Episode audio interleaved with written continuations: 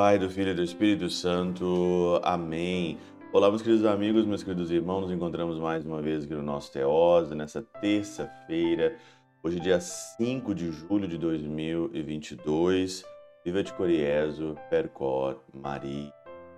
Hoje, o nosso Evangelho, nós estamos continuando aqui a nossa Meditação do Evangelho de São Mateus, hoje Mateus capítulo 9, versículo 32 a 36, ou 36, 38 ali, né? Interessante é que o Evangelho de hoje fala sobre os demônios, né? Jesus expulsa ali é, um demônio de um homem mudo, e aí então começa ali a defamação, começa ali a fofoca, é pelo chefe dos demônios que ele, que ele expulsa os demônios, é por Beuzebu que ele expulsa. E aí então, o Senhor continuou ainda, passou pelas multidões, curavam, estavam como ovelhas sem pastor, esse evangelho. E o Senhor então diz aqui no final: a messe é grande, mas os trabalhadores poucos. Pedi ao dono da messe que envie trabalhadores. Aqui na Catena Áurea, é, nessa perícope aqui, do versículo 32 ao 38, tanto Hilário de Pontier, no seu comentário a São Mateus, ele fala o seguinte: em sentido místico, no momento em que a salvação é dada às nações, todas as cidades, todas as vilas são iluminadas pelo poder e pela entrada de Cristo, a encarnação do Verbo, et verbum carum factum est, e purificada de todas as enfermidades provindas da sua antiga doença. O Senhor teve compaixão do povo atormentado pela violência do espírito imundo e prostrado pelo peso da lei. Aqui, esse espírito imundo aqui é que deixa as ovelhas cansadas, como diz o evangelho de hoje, né? Eles estavam abatidas, enfermas, cansadas, como ovelhas sem pastor.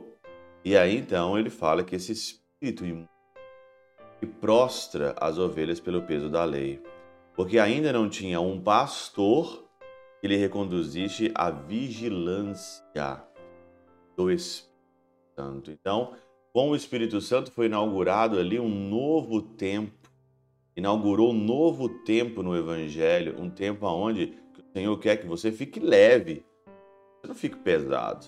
E aí ele diz mais aqui ainda, Santo Hilário de Pontier, o fruto dessa graça era muito abundante, a sua abundância supera as necessidades de todos que os desejam.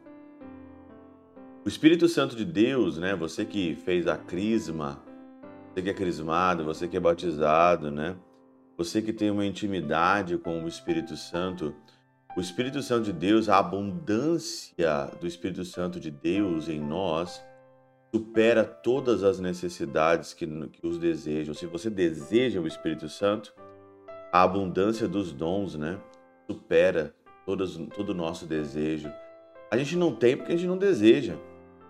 A gente não tem porque a gente acredita mais nas nossas forças do que na graça de Deus. Porque, por grande que seja a necessidade de um grande número de operários, de operários que o distribua, ordena-nos e peçamos ao Senhor da Messe que nos envie um grande número de, de distribuidores desse dom do Espírito Santo que era preparado, porque é pela oração que o Senhor nos concede a graça. É pela oração que o Senhor nos concede a graça. Nunca deixe de rezar. Largue tudo, mas não largue a oração. Os dons do Espírito Santo são dados àqueles que oram. Está aqui, ó, porque é pela oração que o Senhor nos concede essa graça.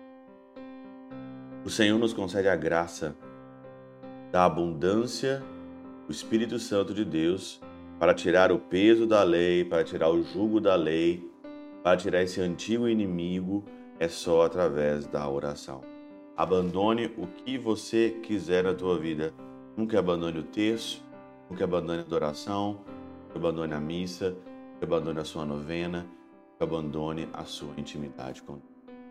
E é através da oração Deus faz a diferença na nossa vida. E pela intercessão de São Chabel de Mangluf, São Padre Pio de Peltrautina, Santa Teresinha do Menino Jesus e o doce coração de Maria, Deus Todo-Poderoso vos abençoe. Pai, Filho e Espírito Santo, Deus sobre vós e convosco permaneça para sempre.